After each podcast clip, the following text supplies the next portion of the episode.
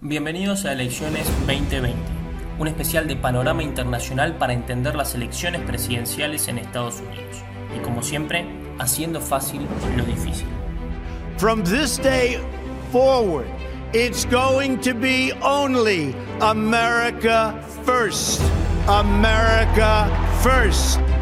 This is a recession created by Donald Trump's negligence, and he is unfit for this job as a I profoundly accept this nomination for President of the United States. Accept this nomination for President of the United States of America. Hola a todos y bienvenidos otra vez a Elecciones 2020. Mi nombre es Augusto Salvato y junto con Lucía Mayo estaremos conversando a lo largo de ocho episodios con invitados de lujo que nos ayudarán a comprender una de las elecciones más importantes de la historia norteamericana.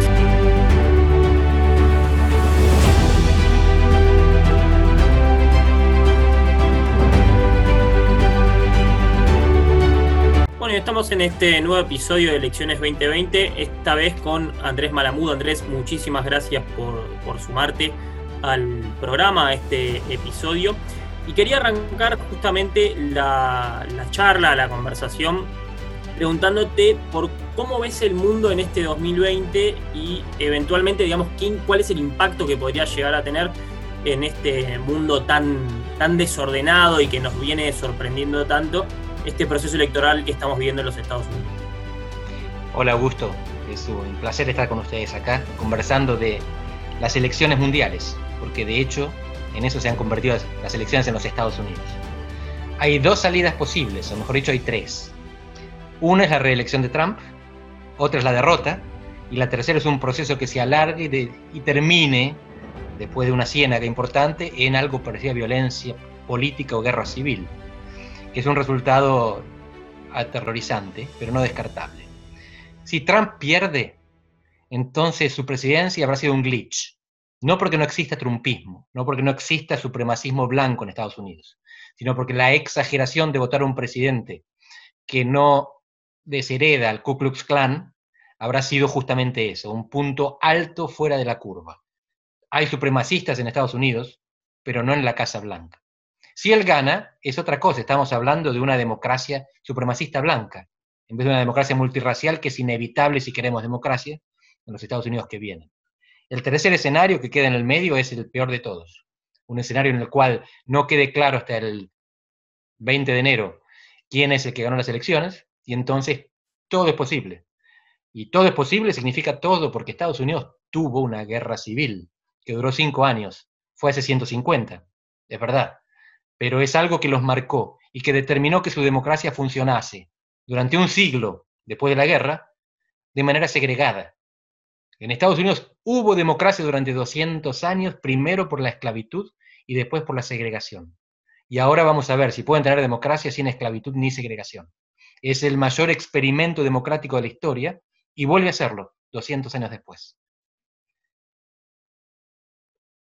Yo personalmente quería preguntarte, porque en los otros programas que veníamos hasta ahora tratando un poco la visión desde Estados Unidos hacia el resto del mundo de la importancia de estas elecciones de, eh, este año 2020, pero quería cambiar el eje y preguntarte desde América Latina para si Estados Unidos, si esta es una elección importante para América Latina o en realidad es parte de ese contexto del 2020. No sé qué opinas. Eh, linda pregunta, Lucía no creo que sea demasiado relevante para América Latina, salvo por el impacto que puede tener la derrota de Trump en la estabilidad política de Bolsonaro. ¿Por qué no creo que sea demasiado relevante? Porque en general el principal impacto que tenía la elección en Estados Unidos era que los republicanos eran más librecambistas, estaban más dispuestos a abrir el mercado para los productos latinoamericanos, y los demócratas eran más proteccionistas. Con excusas ambientales o laborales no cerraban los mercados. Pero Trump es proteccionista, Así que Trump llevó al Partido Republicano a coincidir con el Partido Demócrata en este aspecto. Y por lo tanto no nos hace mucha diferencia quién gane. Para Argentina sí hay un efecto particular, porque el secretario del Tesoro del próximo presidente va a definir en qué condiciones negociamos con el Fondo Monetario.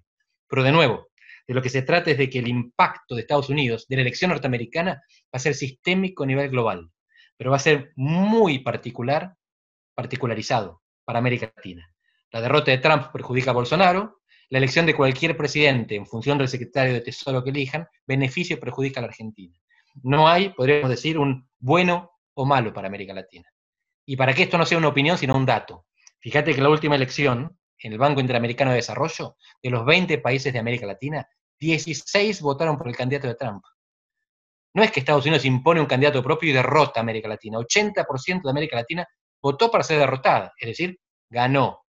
La mayor parte de los latinoamericanos, gobiernos por lo menos, están satisfechos con Trump.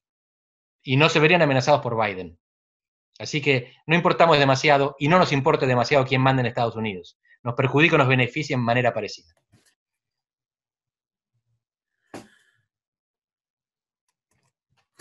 Y, justamente en ese sentido, digamos, de, mm, situación regional en América Latina, una de las cosas que se viene hablando también eh, tiene que ver con la supuesta, a mi juicio, a mí por lo menos no me gusta llamarlo así, pero, pero para, para que se entienda, guerra fría que hay entre los Estados Unidos y China, y cómo eso puede impactar en América Latina. Em, para empezar, primero eso, ¿vos ves que hay una especie de, nueva guerra fría o, no vas con, esa teoría? Y, después, bueno, ¿cómo impacta en América Latina eso? Bueno, hay una competencia geopolítica entre Estados Unidos y China, que es también comercial y es también tecnológica. Si, si hubiera alguna diferencia entre los dos partidos en Estados Unidos, quizás América Latina tendría algún impacto, recibiría algún impacto. Pero la elección en este momento en Estados Unidos es saber quién es más antichino. En eso no hay brecha. En Estados Unidos hay una grieta tremenda, pero no sobre China ni sobre Venezuela, donde el discurso de los dos candidatos es parecido. Después pueden hacer alguna cosa diferente en los márgenes. Pero con China ese enfrentamiento, rivalidad geopolítica, geoestratégica, y por lo tanto no es que si viene Biden va a ser más soft on China o viceversa. Y ¿Qué puede esperar América Latina de lo que hagan los grandes, de lo que hagan China y Estados Unidos? Aquí, como dice el famoso refrán, cuando dos elefantes se pelean, la hierba sufre. Pero cuando dos elefantes hacen el amor, la hierba también sufre. Y en esto no tenemos parte, seremos objeto y no sujeto. Estaríamos muy complicados si uno de los dos países nos exige una prueba de amor. Si Estados Unidos nos dice, miren, si quieren el apoyo para el Fondo Monetario, desvincúlese del 5G, no permitan que entre Huawei de China y rechacen el financiamiento de las inversiones. O si China dijera lo mismo pero al revés, si quieren nuestro 5G, que es el más barato y el más desarrollado, díganle que no al financiamiento del fondo de los Estados Unidos y vengan que les damos yuanes. Argentina sobre todo, pero los demás países de América Latina se verían complicados si tuvieran que optar. No parece que sea necesario optar porque China no nos lo va a exigir. Justamente la intervención de China, el avance de China en el mundo es sin condicionamientos. Te van dando y te van llevando lo que necesitan, pero no van pisando calles, callos. Y en América Latina está estudiado esto, que entran a medida que Estados Unidos se retrae. Si Estados Unidos se pone más asertivo y se planta firme, China va a esperar. No tienen apuro.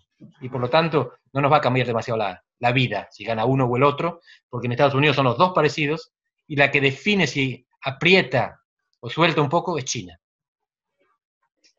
Vos sabés que escuchándote me, me dejas pensando en algo también que creo, esto es una opinión personal o importante aclarar, nosotros solemos hablar, bueno, del contexto de América Latina, pero es cierto que cuando hablamos de Estados Unidos, hay dos Américas Latinas, hay dos partes. Esa idea de América Central que sí creo que es más prioritaria, eh, o, el límite con Panamá, digamos, que sí es más prioritario para su política exterior, para sus decisiones, eh, e incluso, digamos, a las cuestiones que han aparecido en los debates presidenciales, y otra cosa son los que quedamos hacia abajo, y donde me parece que el rol de China también está mucho más presente en esos espacios más que en los centroamericanos.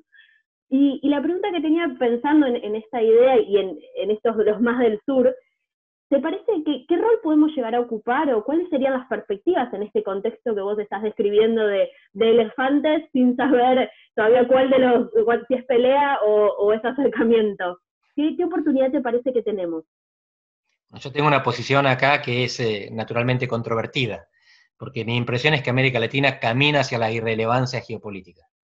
La irrelevancia geopolítica significa que no estaremos sentados a la mesa de las grandes decisiones cuando las potencias se sienten para repartirse el mundo o para pelearse, América Latina no va a estar. Lo que sugiero es que esa irrelevancia nos conduce a que no solo no estemos sentados en la mesa, sino tampoco necesariamente en el menú. Es decir, que las superpotencias no se van a pelear por nosotros, no nos van a descuartizar. Por esto que les decía antes, China no va a avanzar contra Estados Unidos. En Panamá se da un corte, como vos decías, de Panamá para arriba, 10 países de América Latina emigran hacia Estados Unidos, reciben inversiones de Estados Unidos, le venden a Estados Unidos y reciben remesas de Estados Unidos. De, de, Panamá para abajo, mucho menos de todo. Menos emigración, menos remesas, menos inversiones y menos comercio. Y eso nos da una relativa diversificación, sobre todo comercial, que nos permite una relativa autonomía. Pero justamente es una autonomía mientras Estados Unidos no nos reclame. Si Estados Unidos reclama y dice, Ecuador es mío, China dice, ok, está todo bien, tengo África, el sudeste asiático y Europa para repartirme, y tengo paciencia con América Latina. Así que mi impresión es que la rivalidad geopolítica entre China y Estados Unidos, salvo que sucedan cosas que por ahora no podemos prever, que se polarice demasiado, que se torne militarizada, no nos va a afectar demasiado. Hay un país acá que en principio cuenta más, que es Brasil. Pero de nuevo, Brasil durante mucho tiempo fue estudiado como un posible sheriff, como un protagonista del subimperialismo, y que Estados Unidos delega en Brasil la función de estabilizar la región. Hoy no más, porque parece que a Estados Unidos no le interesa demasiado que la región esté estable. Es decir, nadie está haciendo demasiada inversión para que nos vaya bien o mal, porque a nadie le importamos demasiado. Los que necesitan algo de nosotros vienen y nos compran, está todo bien. China quiere soja, compra soja. No precisa invertir más que en eso.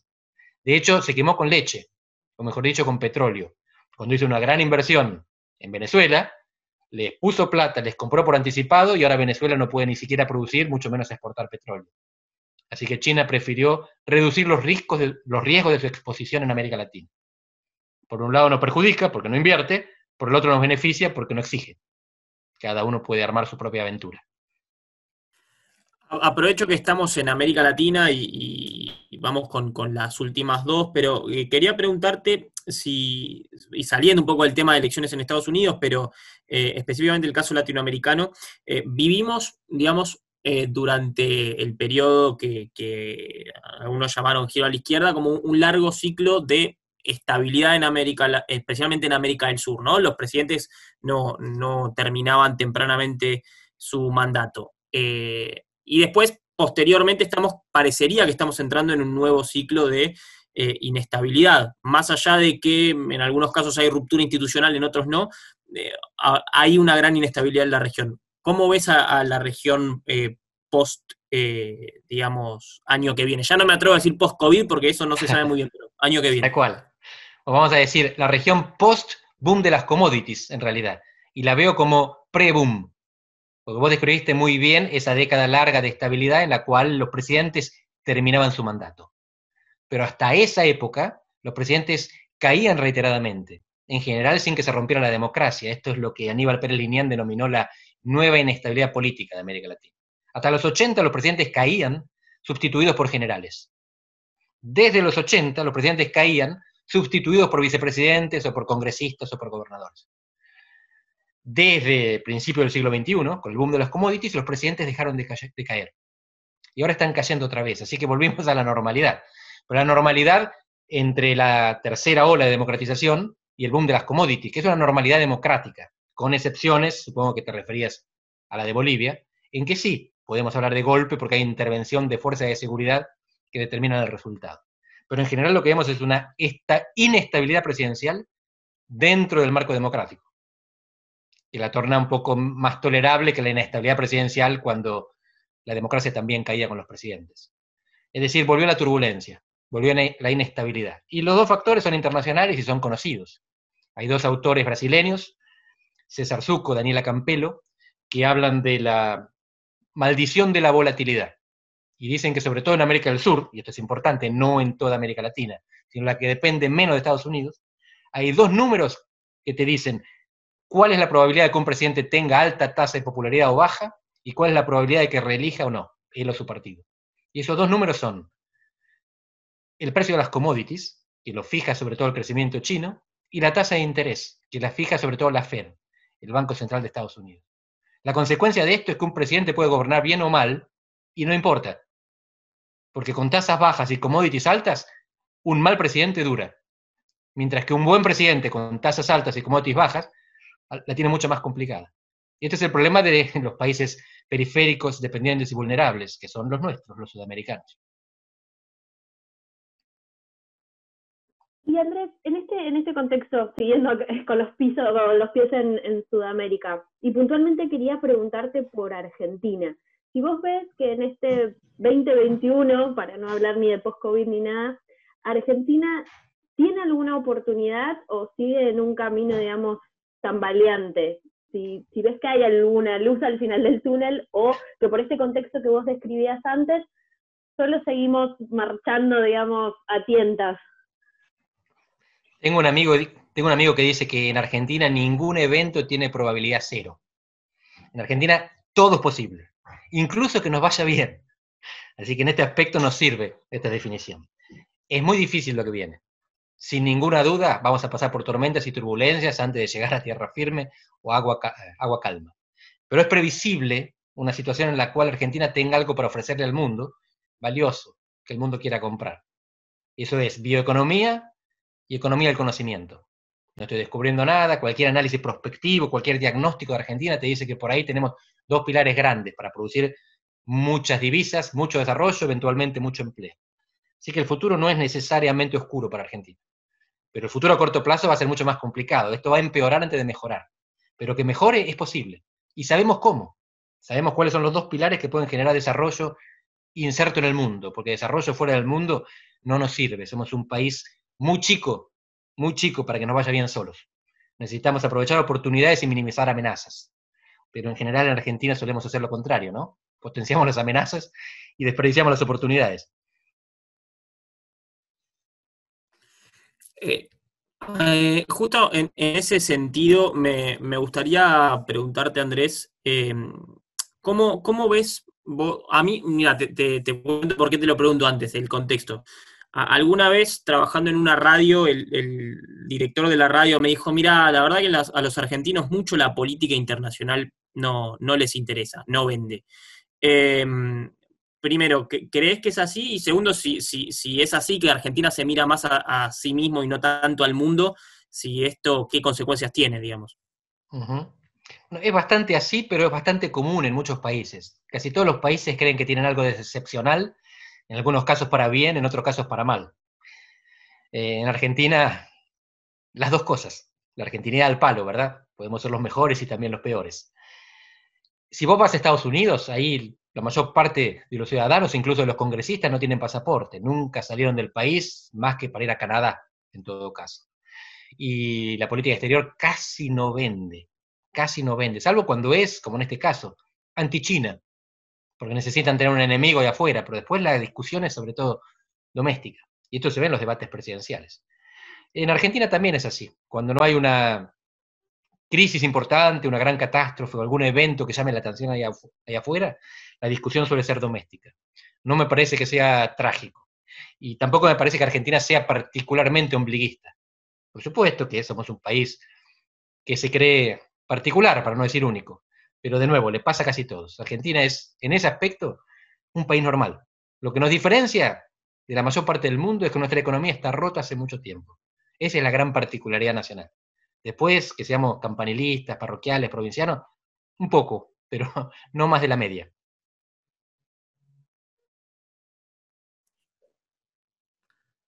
Agu, ¿querías ampliar algo más? No, no, perfecto, perfecto. Bien.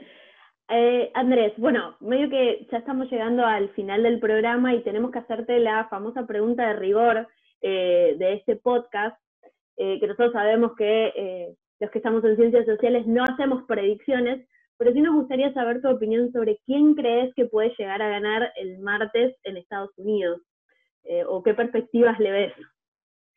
Qué linda. Bueno, entre 85% y 90% de probabilidad de que gane Biden pero tenía más o menos la misma probabilidad Hillary Clinton.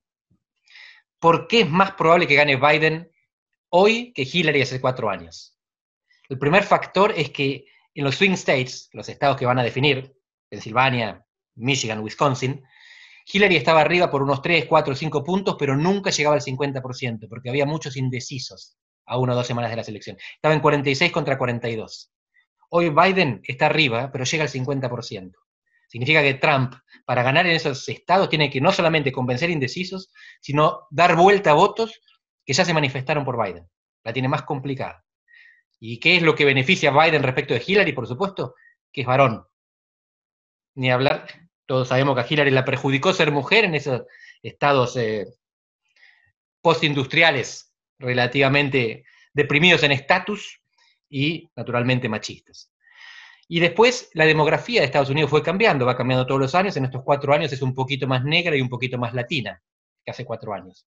Y la multirracialidad favorece a Biden, los demócratas, antes que al supremacismo blanco de Trump. Y finalmente, la última razón que me permite creer que es mucho más probable que gane Biden es la participación por correo. Ya votaron 55 millones de norteamericanos. Y el correo tiende hacia los demócratas por dos razones. Primero, que no, no cayeron en el desprestigio. Trump desprestigió el voto por correo y por lo tanto desincentivó a los republicanos. Y segundo, porque los demócratas tienen miedo al virus porque creen que existe. Y entonces prefieren votar por correo antes. Los, los republicanos les preocupa bien poco. Y entonces no creen en el correo, no creen en el virus, van a votar presencialmente. Que haya tal movilización por correo es un buen síntoma, es un buen augurio para los demócratas. De nuevo, 85-90%. La elección solo se realiza cuando se realiza pero uno tiene el derecho de estar entusiasmado. Sí, y me permito agregar algo que mencionabas vos al principio del programa, Andrés, que también es creer que las elecciones no van a terminar el martes 3 cuando se vote, sino que la perspectiva es que hay que armarse de paciencia porque hay que contabilizar esos 55 millones de votos y eso no se va a dar en la noche del martes como nos había pasado en, la, en respecto de la elección de Hillary y Trump, que a los que la seguíamos a las 2, 3 de la mañana ya sabíamos que Trump tenía los electores suficientes, así que no es una elección que se define el mismo martes 3. Exacto, salvo que Biden gane Florida. Florida está en la costa este, o por el uso horario vamos a saber los resultados antes. No es fácil, pero si Biden gana Florida, yo diría que la elección está terminada, porque después la ola acompaña. Si la gana Trump, va a estar abierta hasta que se cierre, que ojalá sea antes de la, renovación presidencial, porque si no vamos a estar en problemas. El 20 de enero no se sabe quién es el presidente, tampoco se sabe quién tiene el botón rojo de la bomba atómica. Y eso no es, no es bueno para los negocios. Ni para la no es bueno para los negocios y, como, y como también veníamos hablando, menos bueno para América Latina. Eh, así que, bueno, Andrés, muchísimas gracias por, tu análisis, por, por dejarnos pensando, que me parece quizá lo, lo más importante de todo. Eh, y nosotros volvemos a encontrarnos en el próximo, la próxima edición, próxima y última edición de Elecciones 2020, esta vez esperemos que con resultados. Difícil. Augusto, Lucía, muchísimas gracias. Muchísimas gracias.